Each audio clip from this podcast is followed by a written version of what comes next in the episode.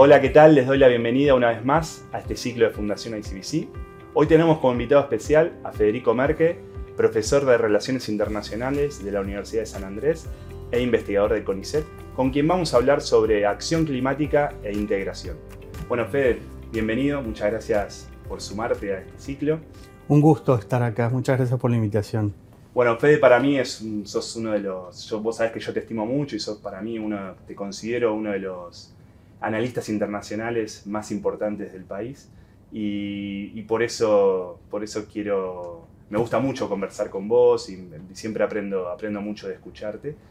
Y la verdad que te hemos, te hemos, convocado para hablar sobre este tema porque sé que en los últimos años has estado muy interesado y, como analista de, internacional, que generalmente has estado más en los temas más duros de las relaciones internacionales, ¿no? Eh, sobre la política internacional, sobre, incluso sobre la relación Argentina-Brasil. Pero ahora quisiera consultarte cómo llegaste a interesarte tanto por el tema del cambio climático, a punto tal de que es el tema de tu, tu primer libro.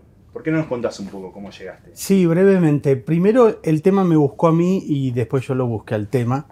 El tema me buscó a mí cuando un doctorando eh, de Córdoba, de la Universidad Nacional de Córdoba, estaba buscando un supervisor para su tesis sobre cambio climático y, me interesó el tema. Eh, trataba sobre cómo Brasil durante los años de Lula había internalizado la narrativa y la acción climática, ¿no? cómo lo había incorporado en su, política internacional. Esa fue la primera tesis. Y después otra tesis eh, de la Universidad de Itela, en donde el supervisor trabajaba cómo las preferencias ambientales de los países en desarrollo se articulaban con posiciones ideológicas y con intereses materiales, económicos dentro de cada país. Eh, y entonces contrastaba esas preferencias de países del sur global, del mundo en desarrollo, con preferencias de países eh, del mundo desarrollado. Eso fue cuando el, tema me buscó a mí. En segundo lugar, yo busqué el tema, y esto fue con la pandemia cuando todavía me acuerdo de esa primera semana en donde el presidente eh, ordenó la cuarentena y todos nos tuvimos que quedar en casa un buen tiempo. Y ahí yo dije, bueno, ¿qué capacidad va a tener el mundo para adaptarse al cambio climático si nosotros tenemos que hacer una cuarentena por un bichito muy chiquito? ¿Qué va a pasar si el cambio climático se vuelve intolerable y tenemos que adaptar nuestra vida y dejar de lado nuestra vida tal cual como la conocemos. ¿no? Em, fue muy alarmista, muy tremendista este razonamiento, pero fue la, mi puerta de entrada. Y a partir de ahí, 2020, empecé a leer y no paré de leer y sigo leyendo, porque yo vengo de la ciencia política, de las relaciones internacionales, no soy un ambientalista, em, no soy un, científico del ambiente, de, las ciencias planetarias, digamos, entonces trato de ver el cambio climático desde una perspectiva eh, política, internacionalista y política, ¿no? Bien, bien. Y ahí fue cuando eh, vos decidiste cómo fue el hecho de llegar a escribir un libro, porque podías haber escrito un artículo, podías haber, no sé, desarrollado una cátedra, ¿Cómo, cómo, cómo llega esa oportunidad? De yo, creo que eh, empecé con la idea de ponerme a escribir. No sabía que iba a terminar en un libro que todavía no terminó, lo estoy terminando. Em, y, cuando empecé a escribir lo hice más que nada para mí, para yo empezar a sistematizar em, información, conocimiento, debates. Eh, me interesaba mucho traducir conocimientos, teorías, perspectivas del mundo académico traducirlas a un vocabulario más ameno, más digerible para un público más amplio. Y me pareció importante también porque en mi percepción el debate climático en la Argentina es un debate bastante limitado, bastante superficial. Y me parece que la Argentina tiene que ver esto no solamente como un gran desafío, sino también como una oportunidad.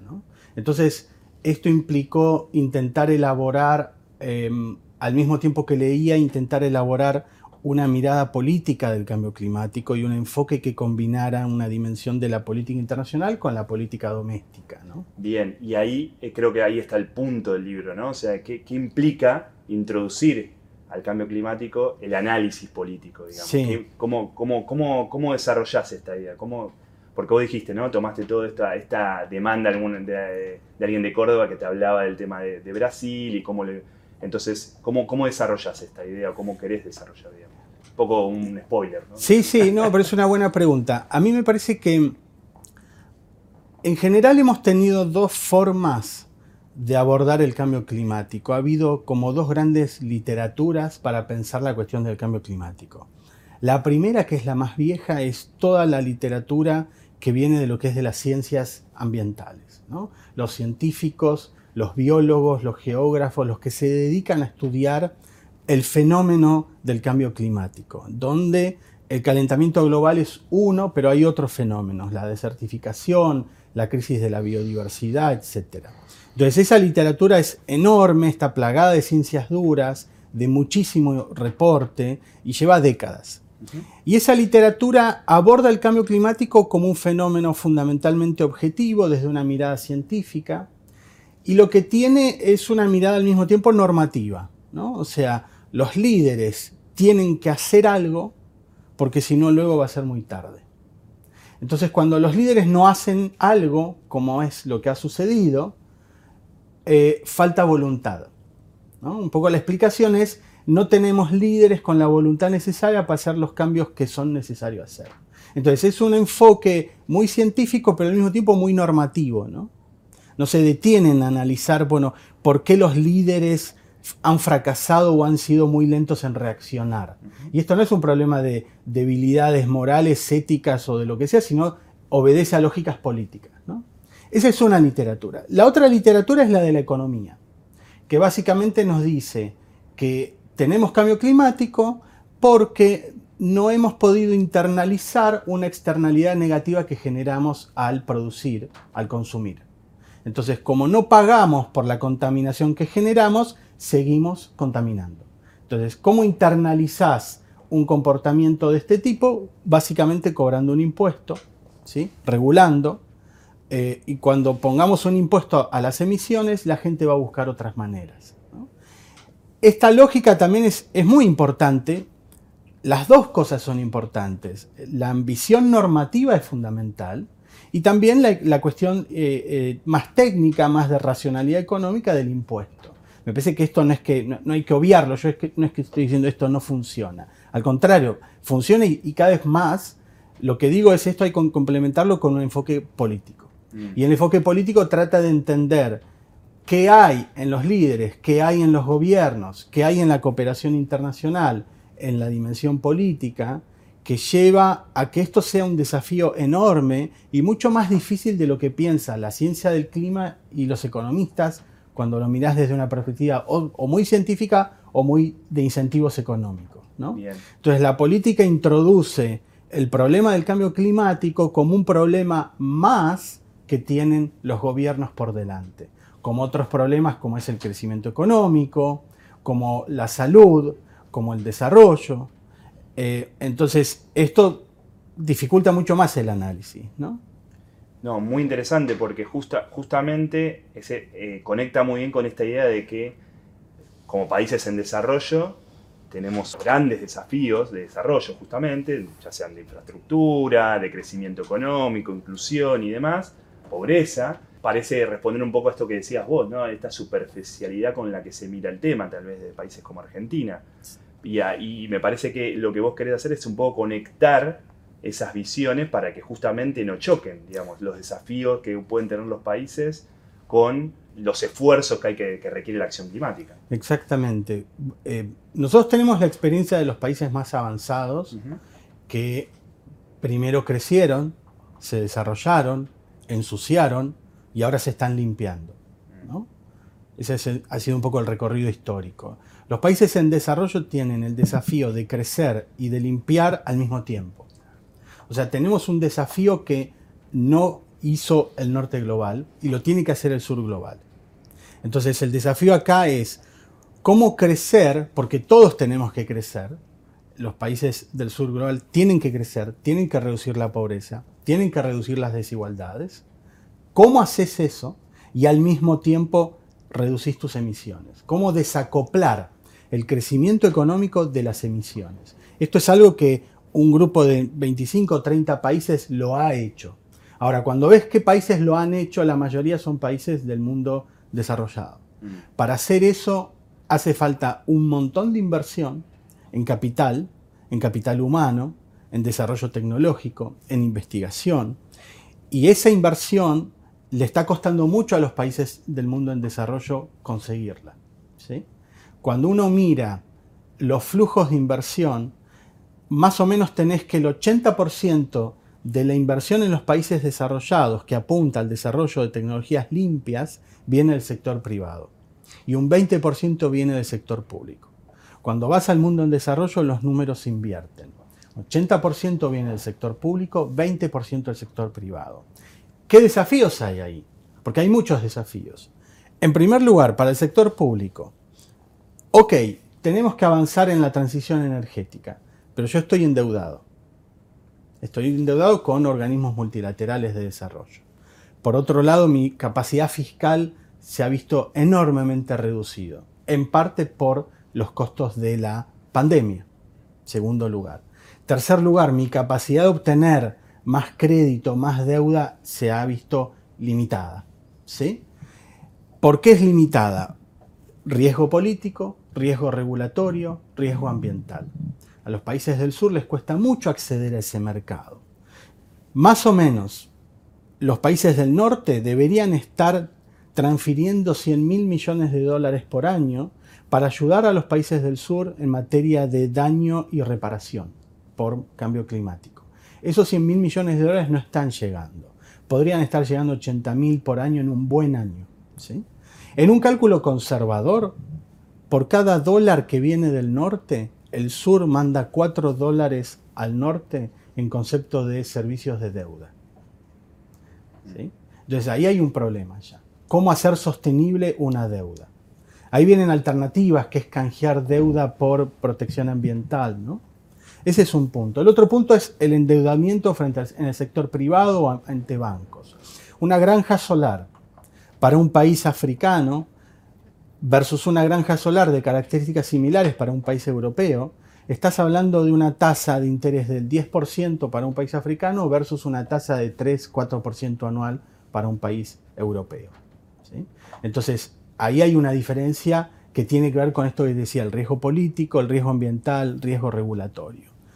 Algunas propuestas es, bueno, ¿cómo podemos cubrir ese riesgo para que los países del sur puedan tomar ese, ese, capital que necesitan. ¿no? Entonces, bancos multilaterales que puedan aportar, que puedan cubrir ese riesgo. Em, un riesgo importante es el riesgo ambiental, o sea, los países del sur son más vulnerables que los países del norte frente al cambio climático.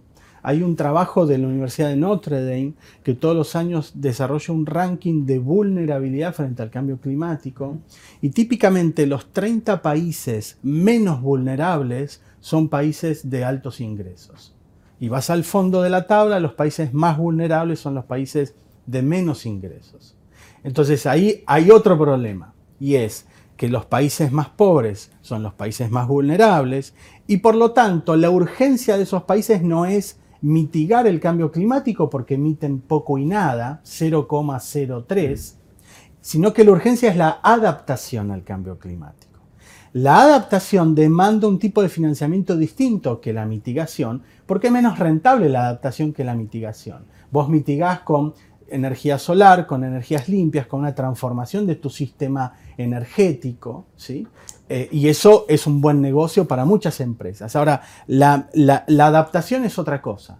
Entonces ahí debería estar viniendo mucha más plata del norte. Si, hay, si tiene que haber una ayuda de países del norte, debería ir más para el lado de la adaptación que para el lado de la mitigación, en donde ahí necesitas inversión.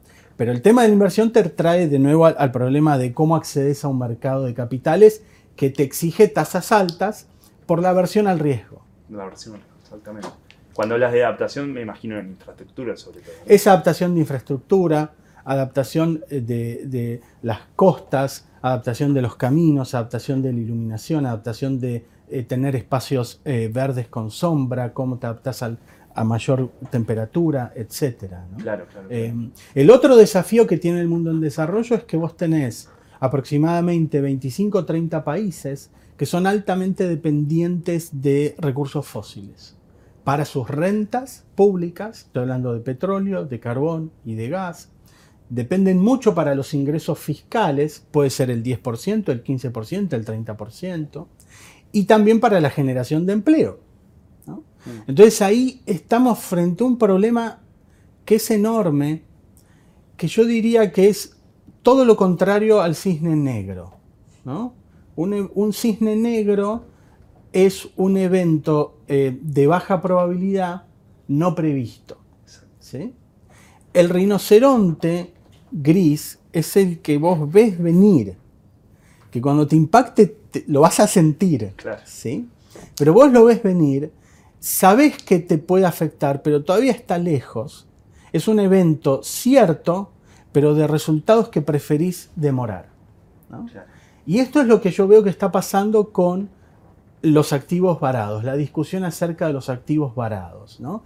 que básicamente le están pidiendo a muchos países del sur global, altamente dependientes de recursos fósiles, que comiencen a descarbonizar su economía su producción y que dejen varados esos activos. Dejar varados es sencillamente dejarlos bajo el suelo.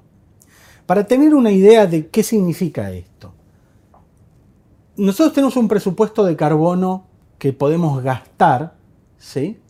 hasta llegar a un límite en donde entramos en un 50% de probabilidades de llegar al 1,5 de aumento de la temperatura. ¿no? Este es un cálculo que hasta hace unos años era 500 gigatoneladas. Hace poco se lo achicó a la mitad a 250 gigatoneladas. ¿sí? O sea, eso es lo que nos queda de emisiones ¿sí? antes de entrar en una zona en donde sea 50% probable que el aumento del 1.5 llegue. ¿sí? Ese presupuesto es 250 gigatoneladas, 250, 200, 300. Las estimaciones acá son, tienen un margen de diferencia por, por obvios motivos porque es muy difícil estimar esto. Ok, bajo el suelo hay cerca de 3.000 gigatoneladas de combustibles fósiles que están esperando ser explotados. ¿sí? Entonces, la narrativa internacional de la Agencia Internacional de Energía, de, Agencia Internacional de Energía dice hay que dejar bajo tierra 2.700, 2.800 gigatoneladas. O sea, le estamos pidiendo a 25 o 30 países que dejen de contar con eso. Esos países son países africanos, países en Medio Oriente, altamente dependientes de combustibles fósiles, Emiratos, Qatar, Arabia Saudita, potencia, países en Asia, Kuala Lumpur, Nigeria, en parte países en, América del Sur, Venezuela, en parte Brasil, en parte Argentina. Entonces, acá hay un desafío porque ¿cómo hacemos para ir reduciendo una actividad económica que no solamente es mucha plata que entra al Estado, sino también empleo y empleo bien pago y empleo de buena calidad? Entonces, este es un desafío que está fundamentalmente en los países del sur global. Porque un poco el cálculo es que las empresas estatales eh, que controlan los recursos fósiles son las empresas más grandes. Mm. Y ahí es muy distinto a la lógica de una empresa privada, como Shell, como Exxon, como BP, que empiezan a ver las chances de ir combinando fósiles con energías renovables, con exploración de hidrógeno. Hay toda una iniciativa en Estados Unidos de obtener hidrógeno desde la, perdón, no hidrógeno, litio, que sería un shale, un litio shale, ¿sí? de la roca. Em, entonces ellos están virando en su modelo de negocios, mucho más lento de lo que la comunidad internacional espera, pero están virando. Ahora, cuando vas a las petroleras estatales, esto es mucho más lento y todas apuestan a ser las últimas de pie. Ah, ¿no? ¿Por qué? Porque la Agencia Internacional de Energía dice, en un escenario de carbono cero, carbono neutralidad 2050, todavía vamos a estar usando petróleo, todavía vamos a estar usando gas. Cuando decís eso, muchas dicen, voy a ser yo. Entonces, ¿quiénes son las que van a quedar de pie? Y bueno, quedarán de pie las más competitivas. Las más competitivas son las que saquen más rápido petróleo a menor costo. Y ahí las candidatas son las empresas principalmente del Golfo Pérsico. ¿no? Entonces, este es un desafío que, todavía no, entró de lleno, pero que en muchos ámbitos, por, supuesto, que es materia de, discusión. ¿no?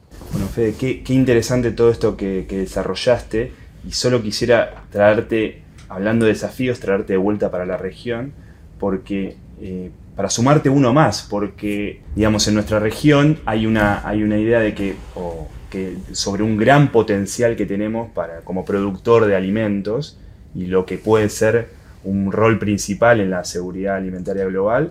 Y bueno, también cómo conciliar esto, ¿no? Porque, digamos, cómo, cómo llegar a ese potencial o cómo llegar a aprovechar ese potencial si también hay que adaptarse o hay que, hay que hacerlo de una forma eh, que sea eh, cumpliendo determinados estándares, determinadas regulaciones. O sea, ¿cómo, cómo, cómo se concilia eso? ¿Cómo, ¿Cómo seguimos avanzando? ¿no? Sí, yo creo que ahí América Latina tiene una enorme responsabilidad y una enorme oportunidad. ¿Por qué digo esto? Para situar América Latina en el contexto global. América Latina es más o menos el 8% de la población mundial el 7% de las emisiones. América Latina emite poco. Para tener una idea, América del Sur toda emite menos que Japón. ¿sí? Ahora, América Latina representa cerca del 50% de la biodiversidad del planeta y es una potencia alimenticia. Tiene un potencial para alimentar al doble de la población de América Latina. Entonces ahí hay una oportunidad fenomenal. Cuando ves la matriz energética de la región, eh, la electricidad es la principal fuente de emisión, pero es baja en comparación con el promedio global. Estamos casi en la mitad del promedio global. Cuando vas al sector agrícola, ahí estamos peor. Estamos casi en el doble del promedio global cuando ves agrícola y el uso, cambio en el uso de la tierra como fuente de emisión. Entonces, América Latina tiene que encarar todo el proyecto de mitigación lo tiene que hacer pensando no solamente el sector energético, transporte, industria, que eso está en todo el mundo, sino en particular el sector agrícola. Cuando vas al sector agrícola pensando en emisiones, tenemos que Argentina, Brasil, México y Venezuela más o menos concentran el 70% de las emisiones de América Latina. Entonces, pensar América Latina en términos de emisiones es pensarla en el sector agrícola y es pensarla en estos países, en particular Argentina y Brasil, que son dos potencias agrícolas de envergadura. ¿sí? Entonces ahí me parece que hay toda una discusión de cómo desacoplas de nuevo este concepto, ¿no? Cómo desacoplas un crecimiento del sector agrícola, del sector alimentos, de lo que son emisiones. Desacoplarla, ¿por qué? Porque tenemos compromisos de metas cero neto. Hay 11 países en la región que tienen metas de cero neto para 2050. O sea, hay un compromiso. Hay una demanda internacional por descarbonizar nuestras economías. Hay presiones internacionales para dejar de forestar bajo pena de que no te compren los productos que vienen de zonas deforestadas. Eso trae una avalancha regulatoria fenomenal. Pero además tenemos que hacerlo de una manera eh, lo más ordenada y lo más sostenible posible en términos normativos. Es nuestro compromiso con la transición energética. Entonces ahí es clave pensar para qué usamos nuestro capital natural, ¿sí? para producir alimentos o para conservar la biodiversidad. ¿Cuál es el equilibrio? Hay todo un trabajo que se está haciendo que es los servicios ecológicos o servicios ambientales que presta la naturaleza. ¿Quién nos puede pagar por dejar esa naturaleza intacta prestando un servicio al planeta? ¿sí? Los servicios ecosistémicos. Por otro lado, ¿cómo reducir emisiones del sector agrícola? Ahí hay un trabajo interesante científico que muestra, por ejemplo, la siembra directa es mucho más eficiente que la labranza. ¿no? Reemplazar la labranza por lo que es siembra directa reduce emisiones. Argentina es es potencia en eso, pero en otros países no se está haciendo siembra directa. El otro punto es la conservación, la agricultura de conservación, que básicamente es cómo tener el campo verde puesto de manera simple todo el año. Incluso entre cosechas meter algo en el medio para que haya algo verde que sea sumidero, que vaya absorbiendo el carbono. El otro tema es la rotación de los suelos. cómo, no de los suelos, rotación de los, cultivos. cultivos. Cómo rotas los cultivos ¿sí? para no eh, estropear los suelos. Entonces ahí hay un trabajo que se puede hacer muy fuerte. Me encantaría ver mucha más cooperación en la región, mm. más coordinación de países que tienen actividad agrícola intensiva, como es el caso de Argentina y, eh, y Brasil porque el potencial de crecimiento es enorme y yo creo que está la oportunidad para hacerlo de manera mucho más sostenible. No solamente, repito, porque tenemos un compromiso, sino porque las presiones internacionales para certificar esto van a ser cada vez más altas. Claro, claro que sí, claro que sí. Y ahí te, quiero traer un poco de vuelta para lo del análisis político. Y, preguntarte cómo se gestiona o cómo entra, mejor dicho, eh, la postura política del negacionismo, ¿no? el negacionismo del cambio climático tiene sentido, o sea, esa, postura, o sea, seguramente existe, digamos, pero tiene, tiene sentido cuando parece ser que eh, la gestión del cambio climático, la adaptación, la, adaptación ya sea del consumo, de la producción, de, cómo vivimos, es más parte del doing business, o sea, ¿cómo, cómo, cómo se concilia eso? Es una buena pregunta, yo lo que encuentro ahí es que las posturas negacionistas eh, que se han hecho más visibles en los últimos años, ocupan un lugar de un espectro en la conversación pública. Eh, que yo más o menos lo, ordenaría de esta manera. Tenés a los negacionistas, tenés a los pesimistas, a los realistas y a los optimistas. Eh, de esa manera ordenaría el debate público. ¿Qué dicen los negacionistas? Acá hay como dos negacionistas. Porque está el negacionista que niega la ciencia del clima que dice que los datos son erróneos, que los datos mienten. Puede ser una conspiración, puede ser una narrativa china, como dijo Donald Trump, que es un invento de China para forzar a Estados Unidos a perder dinero, eh, lo que sea. Pero ponen bajo cuestión la ciencia misma. ¿no? Esto desde, desde Galileo para acá se invalida el instrumento. ¿no? Cuando Galileo dice, no, yo en el telescopio veo otras cosas, distintas a lo que me dice la iglesia, la iglesia dice, bueno, pues ese telescopio deforma la realidad. O sea, desde Galileo hasta acá estamos atacando al telescopio. ¿no? ¿Cuál es el instrumento que usamos para hacer esa medición? E, esos son los más duros. Están otros que dicen, bueno, el calentamiento existe, el cambio climático existe. Yo acepto esos datos. Pero esto no es causa del ser humano, no es causa de la actividad humana. Esto no correlaciona con la emisión de combustibles fósiles, con la producción o el consumo humano. Esto obedece a ciclos eh, muy viejos, de larga data, de que la Tierra se enfría, la Tierra se calienta, la Tierra se enfría y se calienta. Estamos entrando en un ciclo de mayor calentamiento, pero no tiene que ver con nosotros. Esta, esta posición es un poquito más inteligente porque dice, ok, hay que adaptarse, pero la mitigación no va a cambiar porque esto no es culpa de los fósiles. ¿sí? Em, ¿Y esto qué hace? no me obliga a cambiar mi modo de vida. Porque si esto no es culpa nuestro, nos tocó vivir en este ciclo, bueno, no hay nada que podamos hacer, salvo adaptarnos. Adaptar lo podemos hacer. Te corres un poco y están los pesimistas. Los pesimistas, cuidado con los pesimistas, porque los pesimistas dicen, bueno, ya no hay más nada para hacer. Estamos embromados. Entonces, si estamos embromados, si el cambio climático ya llegó, ya estamos entrando en el 1,5, y medio, lo único que nos queda es sufrir y adaptarnos, también están abandonando, abandonando la bandera de la mitigación y de la reducción de emisiones y de los cambios en nuestros parámetros y patrones de consumo, de trabajo, de producción, etc. Entonces a veces esto es interesante porque los pesimistas que compran los datos de la ciencia y que compran el antropoceno, o sea, de que esto tiene que ver con la, vida humana, eh, en la práctica terminan coincidiendo con los negacionistas que es no hagamos nada. Mucho en este sector tiene que ver con movimientos políticos populistas. ¿sí? Mm. Son partidos populistas típicamente de derecha, a veces libertarios, que les cuesta reconocer que una actividad privada puede generar una externalidad negativa que es dañina al ambiente, que es el calentamiento, es el cambio climático, etc. Entonces les cuesta reconocer eso, porque reconocer eso implicaría ponerle límites a la actividad privada. Esto también cae en líderes populistas, nacionalistas, que se resisten a internalizar mandatos transnacionales o supranacionales, de organismos internacionales, de Bruselas, que te dicen, no, vos tenés que avanzar en este camino. Entonces ahí viene un nacionalismo que dice, no, yo quiero tener el control sobre mi vida y sobre mi pueblo y que el Estado decida esto y no un burócrata en un organismo internacional. Negacionistas, pesimistas. Luego están los realistas.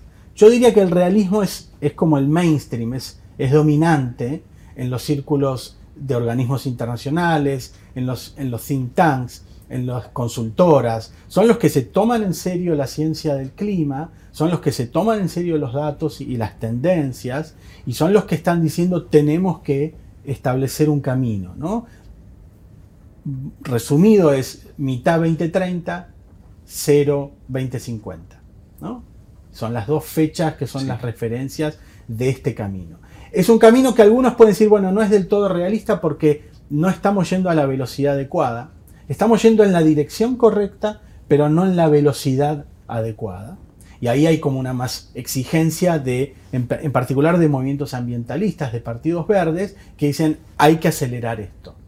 Y con esto no, y, la actividad privada no es suficiente. El mercado no alcanza. Acá hay que inundar el mercado de fondos públicos para acelerar esta transición. ¿no? Es la idea de la falla del mercado y que el mercado por sí solo no lo puede resolver.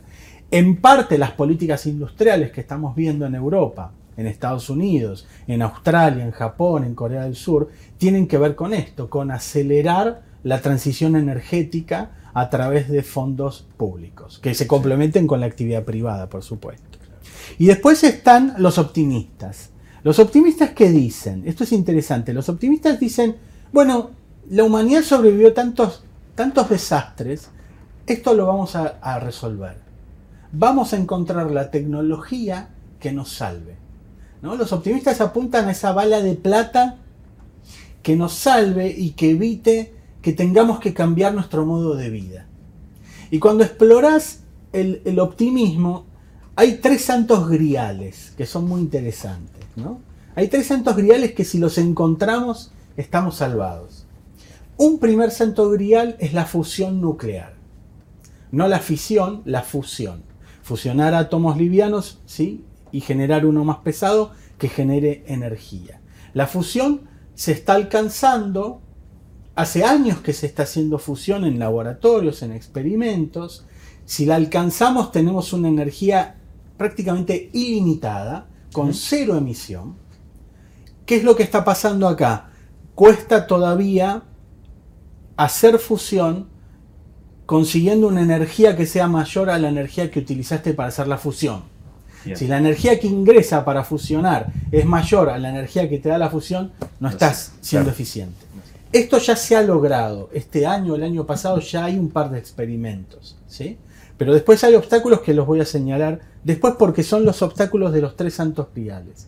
Pero muchos dicen, si encontramos la manera de hacer fusión nuclear, es un golazo porque estás hablando de reactores pequeños, poco espacio, te evitas todas esas granjas solares, todas esas granjas eólicas, que si pones todas las granjas solares eólicas en Estados Unidos que necesitas, te comes cuatro o cinco estados de Estados Unidos solamente con granjas, ¿no? O sea, hay una demanda de real estate que, que te genera la eólica y la solar fenomenal que no te la genera la nuclear, además de la estabilidad que te da la energía que viene de la fisión o de la fusión en este caso.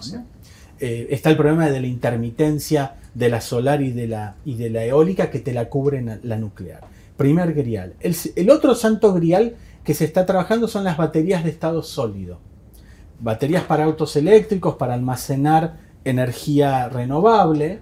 Hoy se trabajan con baterías eh, de ion, de ion líquido de litio, ¿sí? que tienen un líquido adentro. Son baterías que duran menos y que necesitan más tiempo para recargar. Las baterías de estado sólido dicen que son más seguras. Hoy estás hablando de una autonomía de 1200 kilómetros. Hay empresas japonesas que están ya testeando estas baterías que se pueden cargar en 20 minutos. Lograr eso eh, es un cambio fenomenal en el mercado del transporte automotor. ¿sí? Las críticas dicen, bueno, todavía esto es inestable, los costos, la eficiencia. Tercer y último grial es la cuestión de la captura eh, del carbono, captura, y almacenamiento de carbono. Son máquinas, son grandes ventiladores que están al aire libre, que aspiran eh, el aire, absorben el carbono y lo mandan bajo tierra. Entonces eso, el sueño cuál es? Yo sigo con mi ritmo de vida, el carbono que emito lo capturo, lo mando bajo tierra, lo trabajo y con eso incluso puedo fabricar cosas. Ahora, ¿qué, tienen estos tres eh, santos reales en común? Todos tienen el mismo problema, los costos de producción y los costos de comercialización. Lo difícil que es escalar esto y que entra al mercado. Uno dirá, bueno, eso pasa con un montón de productos. Cuando empiezan, son muy costosos para un nicho muy chiquito, para élites, pero después se masifican, los costos se reducen y entran al mercado y entran a la góndola. ¿No? Tenés lado, el vaso vacío y el vaso lleno, ¿no? Los que dicen el vaso lleno es, esto es una cuestión de un par de años más y podríamos tener un mundo, simplificando y exagerando un poco, ¿no? Un mundo con fusión nuclear, con baterías de estado sólido y con captura de carbono, nos coloca en un escenario totalmente distinto a un mundo en donde ninguna de, estas tres cosas se alcanzaron. Entonces los optimistas, que típicamente son americanos, porque creen en el poder de la tecnología y la investigación norteamericana, que te dicen, si llegamos a la luna, esto lo podemos hacer. Y los, y los optimistas entonces, ¿qué hacen? Tienen una tasa de descuento muy, eh, muy baja. O sea, ellos dicen, no hay, que, no hay que presionar a los actores económicos a que se descarbonicen. No hay que ponerles un castigo ahora. Dejémoslos, porque esto después lo vamos, a encontrar una solución. ¿sí? Eh, otros más pesimistas dicen, no, ya hay que, hay que poner impuestos altos porque después va a ser tarde. Entonces ya hay que forzar al sector privado a la descarbonización porque después va a ser tarde. Yo siempre me acuerdo de un inversor, director de inversiones de, un banco eh, internacional, que básicamente en una conferencia dijo sobre cambio climático, dijo, ¿qué me importa si Miami dentro de 100 años está bajo el agua? Ámsterdam hace años que se hundió, lo resolvieron. Y Miami lo vamos a resolver. Y él señalaba, el promedio de años de los créditos en mi banco son 7 años. Lo que pasa en el año 8 a mí no me importa. Él lo decía claramente para provocar, pero para decir, no nos preocupemos por lo que va a pasar dentro de 50, dentro de 100 años, porque vamos a llegar a una situación de desarrollo tecnológico en donde vamos a encontrar las soluciones a los problemas que estamos teniendo. Entonces, ese es un poco el ordenamiento del debate político, muy diverso, de, de un extremo que niega al extremo que dice esto se resuelve. Esto se resuelve, claro. Qué interesante. Muy bueno, Fede, muy bueno. La verdad que, bien lo ordenaste y qué, claridad le diste, le diste al asunto. Quisiera puntualizar. Tenemos estas, estas cuatro posturas que vos, que vos bien eh, clarificaste. Ahora, las regulaciones existen. O sea, digamos, las regulaciones se proliferan, sobre todo en países desarrollados y sobre todo en Europa, por, ponerle, por poner un lugar en el mapa. Y la cantidad, se van, van también proliferando la, idea de las certificaciones, que para poder, poder exportar o poder comerciar determinado producto, como bien dijiste antes, tiene que venir de un lugar que no haya sido deforestado, tiene que venir incluso de una zona que no esté protegida, que no la biodiversidad, ya sea incluso del mar, ¿no? Porque del mar creo que no, que no, que no, lo, que no, lo, que no lo hablamos. ¿Qué nos queda a nuestra, región, ¿no? Digo, frente a este, esta, esta tendencia, ¿no? Que incluso de empresas, ¿no? Grandes empresas que ya empiezan a publicitar que son carbono neutro, por ejemplo, o que están sobrecumpliendo metas de carbono neutralidad, ¿no? Que eso ya lo venden como parte de, sus productos, ¿no? Diciendo, comprá este producto que ya es. Entonces, eh, por eso antes hablaba del doing business, ¿no? Como, bueno, las empresas empiezan a decir, bueno, esto lo hago y lo vendo. Y también te escuché antes decir que te gustaría ver más cooperación en nuestra región. Entonces, frente a todas estas regulaciones que muchas están asociadas otra vez a, las producciones agrícolas y demás, eh, ¿qué, nos queda a, nosotros como países, como región? Eh, ¿A solo asimilarlas, contestarlas o agruparnos y decir, bueno, eh, crear las nuestras? porque a veces eh, esas regulaciones están construidas sobre evidencia científica que es distinta tal vez a la evidencia que podemos manejar en otros países, como, como acá, por ejemplo, eh, Sabine Papendier, que en un, en un, diálogo anterior nos puntualizaba que, por ejemplo, Europa, las regulaciones provenientes de Europa en cuanto a deforestación eran diferentes a, a, ciertas leyes en Argentina donde estaba permitido deforestar ciertos lugares y otros no. ¿Cómo se equilibraba ahí, no? Entonces, te quería preguntar esto, ¿y qué rol puede tener la integración en esta respuesta de los países? Ya sea asimilándolas, ya sea contestándolas, ya sea generando nuevas. Sí. es muy interesante tu pregunta y es muy compleja, ¿no?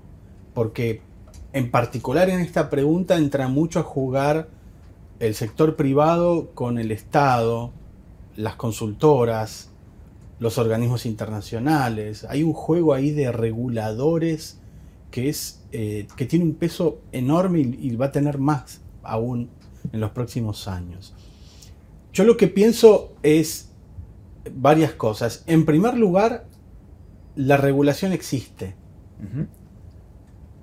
a un negacionista no hay que convencerlo de que el cambio climático existe. Hay que hacerle ver la regulación existente. O sea, podés no creer en el cambio climático, pero si le querés vender a Europa, te van a regular. Ahí no puede haber negacionismo de la regulación. Entonces, cree en la regulación. No le creas a Greta Thunberg. Créele al funcionario del Bruselas que te regula. ¿no? Y que te exige certificaciones y criterios y estándares y monitoreo para comprarte tu producto. A ese le tenés que creer porque eso existe. Dicho esto, es claro que desde acá todo esfuerzo de inserción en este mercado se hace en condiciones de asimetría de poder. Eso me parece que hay que tenerlo en claro. Los grandes mercados son los que más poder tienen para desarrollar sus propias regulaciones porque son los que te van a comprar. Entonces ahí surge Europa como una gran potencia regulatoria. Hay un libro muy interesante de Anu Bradford que se llama The Brussels Effect, el efecto Bruselas, que señala cómo la regulación europea, originalmente pensada para el mercado europeo, genera una externalidad positiva porque hace que las empresas que le venden a Europa ajustan sus productos, su producción, su regulación a la regulación europea, mm. cuando tienen quizás regulaciones de distintos lados, de distintas regiones. Pero como la europea es la más exigente, dicen, bueno, me ajusto a Bruselas, me ajusto a todas las regiones. Entonces, esto me parece que está, y Bruselas va a seguir siendo una potencia reguladora. ¿sí? Entonces, firmemos un acuerdo Mercosur-Unión Europea o no lo firmemos, Europa sigue siendo un mercado importante para toda la región y ahí no queda otra que intentar acoplarse a esa regulación. Dicho esto, eso me parece que no nos tiene que condenar a una, a una actuación meramente pasiva. Como vos decías, nosotros tenemos legislación doméstica. Brasil tiene su legislación, Chile tiene su legislación, y eso hay que hacerlo valer. Y eso tiene que ser parte de negociaciones, de negociaciones específicas con Bruselas o con Estados Unidos o con Japón o con distintos países que empiezan a tener sus demandas, porque la demanda europea puede ser una y la demanda norteamericana otra y la demanda japonesa puede ser otra o la demanda china puede ser otra. Entonces, ¿cómo empezamos a armonizar esto? Me parece que esto es un trabajo en construcción que todavía no está terminado. No está terminado. Claramente Bruselas lidera pero yo no descarto que aparezcan formas competitivas de regulación. Acá entra, entra a jugar el sector privado, ¿no? Y entran a jugar todas las normas que se la conocen como ESG, ¿sí? Por ambiente, temas sociales y de gobernanza. Y acá empiezan a jugar rankings y estándares en donde las empresas, las grandes empresas, se insertan, intentan internalizar las normas ESG e intentan visibilizarlas frente a los consumidores, frente a los reguladores para decir yo me estoy autorregulando. Esto no me lo exige nadie, me estoy autorregulando porque en realidad me monitorean empresas pares y evaluadoras y calificadoras y bancos y consultoras, incluso mis accionistas me están demandando un compromiso mayor con esta transición energética, entonces adhiero a estas normas. Suena muy lindo, pero aparece lo que en la jerga se lo conoce como el greenwashing, ¿no?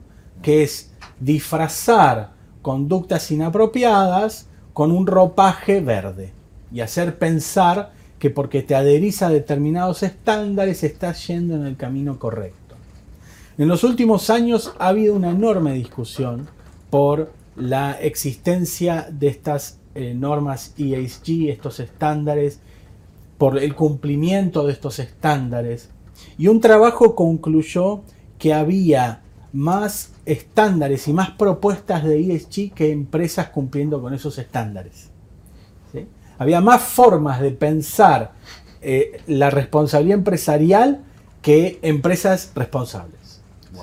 O sea, hay, ha habido una sobreoferta de consultoría pobre, de mala calidad, y de empresas interesadas en sumarse a esa hipocresía organizada, para tomar un concepto de Stephen Krasner, un internacionalista, ¿no? Una hipocresía organizada. Hacemos de cuenta que somos verdes y vos haces de cuenta que me estás evaluando. ¿sí? Entonces me parece que ahí el Estado es importante. El Estado tiene que actuar, el Estado tiene que tener sus propios estándares, sus propias reglas y negociarlas con los mercados grandes, pero también con los vecinos. Ahí me parece que el Mercosur podría jugar un rol más asertivo del que está jugando ahora, pero para eso necesitas a todos los miembros subidos en un compromiso por tratar de armonizar sus propios estándares, sus propias reglas de producción y de consumo en particular de producción agrícola, ¿no? que es alimentos, que es nuestro gran fuerte, pero también entra la cuestión de la minería, también entra la cuestión del hidrógeno y también la cuestión de la energía nuclear. ¿sí? Por ejemplo, hidrógeno. Se habla de hidrógeno con distintos colores. ¿no? El hidrógeno azul, el hidrógeno marrón, el hidrógeno rosa, que es el hidrógeno hecho con energía nuclear. Pero el, más este, eh, ambicionado es el hidrógeno verde, que es el que haríamos con eh, energía renovable, por ejemplo hidroeléctrica o solar. Ok, el hidrógeno no, es, no existe eh, naturalmente, hay que fabricarlo, para eso necesitas electricidad, ¿de dónde viene esa electricidad? Ahora, ¿quién certifica que el hidrógeno verde es verde? ¿Sí? No, porque se hizo con renovables. ¿Quién certifica entonces toda la... ¿Dónde empieza a contar cuál es la emisión que está integrada en la producción de hidrógeno? ¿sí? Los insumos, la cadena de valor, el transporte. ¿Quién certifica eso? Hoy nadie. Nadie. Hace unos años atrás surgió una iniciativa de crear una organización internacional de el hidrógeno verde, auspiciada por empresas privadas que estaban entrando al negocio y que quieren regularse y que quieren que haya estándares internacionales. Me parece que todo eso está en construcción. Sea el hidrógeno, sea el litio, sea la energía nuclear. Viste que en la energía nuclear eh, están las energías eh, no renovables, las renovables y la nuclear. ¿No? Siempre es como un, como un mix, como un, un, animal raro que no sabemos dónde ponerlo. La Unión Europea dijo, no, la vamos a trabajar estos años dada la crisis internacional, la vamos a considerar como renovable y por lo tanto podés acceder a fondos de Bruselas en materia de, eh, para desarrollo nuclear. ¿no? Entonces hay como una construcción social de qué es renovable y qué no es renovable, qué es cero, qué no es cero. Entonces, bueno, evidentemente esto eh, está abierto. ¿Sí? Y me parece que ahí Argentina tiene peso, tiene un peso pequeño, relativo, pero tiene un peso, y más si lo hace con Brasil. ¿En qué ámbitos? El hidrógeno, que le interesa a la Argentina y le interesa a Brasil. Brasil está avanzando muchísimo en proyectos de desarrollo de hidrógeno limpio. Brasil tiene una matriz energética muy limpia, mucho más limpia que la Argentina. El problema de Brasil no es mitigar emisiones, sino es la conservación del Amazonas. Ese es el gran desafío de Brasil. ¿sí? Pero en materia de hidrógeno, en materia de litio, en materia de energía nuclear, en materia de alimentos, son ámbitos en donde Argentina y Brasil somos jugadores, somos stakeholders y por lo tanto creo que tenemos una voz como para incidir en esas negociaciones. Bien, bien, bien. Sí, bueno, Argentina está con todo el tema del el reactor multipropósito, el modular, que de llegar primero a hacer eh, que los pongan en funcionamiento abre toda una, una red de oportunidades enorme. Esa es una ventana muy grande que se abre que tiene que ver con la producción de pequeños reactores modulares. ¿no? El negocio nuclear está mutando, está dejando de ser las grandes centrales muy costosas que llevan muchos años construir y se quiere pasar un modelo de construcción en línea, digamos, de reactores que lo encargás y en dos, tres años está llegando a un puerto en 50, 70, 80 containers y lo podés ensamblar, ¿no? Esa es un poco la, la ambición. También te dicen, bueno, en unos años eso puede estar. Y eso puede cambiar también la ecuación energética de muchos países en donde el tendido, eh, hacer ese tendido puede ser muy costoso. Por ejemplo, la Argentina. ¿no? Pensemos que la, el desarrollo de energías renovables, sea solar, eólico, va a demandar un tendido eléctrico fenomenal. Se está hablando mucho del desarrollo de energías renovables, se está hablando poco de todo el hardware que hay detrás de eso, que es tender cables. Ahí va a haber que invertir muchísima plata. En Estados Unidos se está hablando de que tienen que hacer una red igual a la existente. Y eso es una inversión fenomenal. Bueno, Fede, para, finalizar, no te quisiera sacar de, nuestro país porque te quiero preguntar por, en todas estas transiciones globales que, requiere eh, la gestión del cambio climático, quisiera preguntarte qué opciones tiene la Argentina, ¿no? Un poco siguiendo esto que estabas desarrollando, pero qué, opciones tiene el país para, para jugar o para, para aprovechar, para, encarar este, en, todas estas transiciones globales, ¿no? Como conclusión un poco. Sí, yo soy moderadamente optimista, optimista porque Argentina tiene un potencial enorme. No porque haya un santo grial, digamos. No, moderadamente porque Argentina tiene muchos otros problemas que atender. Eh, me encantaría ver en Argentina una narrativa de la transición energética que se base en las oportunidades económicas y de generación de empleo que tiene y no en el cumplir con compromisos costosos para el país. ¿no? no digo que no lo sean, pero también está el lado más positivo de involucrarse en compromisos ambientales y de iniciar esta transición energética. Entonces, acá hay potencial. Cuando vos ves los datos sobre eh, la intensidad de vientos en la Patagonia, son de los más intensos en el mundo. Cuando ves los datos sobre la intensidad de la radiación solar en el norte argentino, son de los más altos en el mundo. Entonces tenés un enorme potencial de energía eólica en el sur, energía solar en el norte. Cuando ves el potencial del desarrollo del litio, es fenomenal. La Argentina está en el top 5 de productores de litio y, estamos empezando. ¿sí? Acá hay una discusión que es cómo podemos industrializar el litio, cómo le podemos agregar valor que no sea solo extracción. Eh, que no sea solamente la extracción. Me parece que ese debate hay que darlo y hay que explorarlo, pero eso no tiene que demorar la comercialización. A veces siento que desde la Argentina sobreestimamos el litio que tenemos y subestimamos la capacidad que pueden tener otros países de hacerse de litio propio a partir de otras técnicas. Como esto que comentabas en Estados Unidos. en Estados Unidos. Si Estados Unidos avanza en técnicas shale para extracción de litio, se habla de reservas que le darían la autonomía a Estados Unidos. Entonces hay que apurarse. Esto es urgente. ¿sí? Eh, el desarrollo nuclear que vos mencionabas del CAREM, de reactores modulares, eso está demorado, hay que apurarse. Eh, porque otros países también están llegando a esos reactores modulares. Estados Unidos, Corea del Sur, entre otros.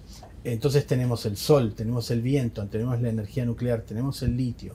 Se quiere avanzar con el hidrógeno. Me parece que de ahí también hay una oportunidad a partir de, eh, en la Patagonia, ¿no? A partir de energía eólica o energía hidroeléctrica y producir lo que se llama hidrógeno verde. Todavía que hay que avanzar ahí en la conectividad en los puertos, en cómo se vende, en cómo se traslada el hidrógeno, ¿no? si se pasa líquido y después se vuelve a gasificar, etc. Pero yo creo que, eh, por eso digo, soy moderadamente optimista. ¿no? Además de tener, de que Argentina debería tener una postura más fuerte en los ámbitos internacionales al momento de discutir estas cosas y aprovechar que en Brasil hay un presidente que se está tomando el tema mucho más seriamente que el presidente anterior, Jair Bolsonaro, para construir una agenda conjunta Mercosur en términos ambientales. ¿no? Qué interesante. Sí, sí, sí. Muy bueno. Bueno, Fede, vamos a concluir esta, este diálogo que en realidad no quiero concluir. Me gustaría seguir conversando con vos porque es muy interesante escucharte. Como dije al principio, es un placer escucharte, es un placer eh, dialogar siempre con vos. Y solo me queda decirte que vamos a estar eh, muy expectantes al libro y que tenés las puertas abiertas de la fundación para, para, obviamente, para presentarlo, para difundirlo, porque realmente creo que, creo que es muy bueno para la fundación y, espero que también lo sea para vos. Así que te agradezco por, esto, por esta charla. No, gracias a vos por la invitación y por la presión que me pones para terminar el libro. bueno, espero, espero, no quise hacer eso, pero porque tengo ganas de leerlo. Así que... Un gusto. Gracias. gracias.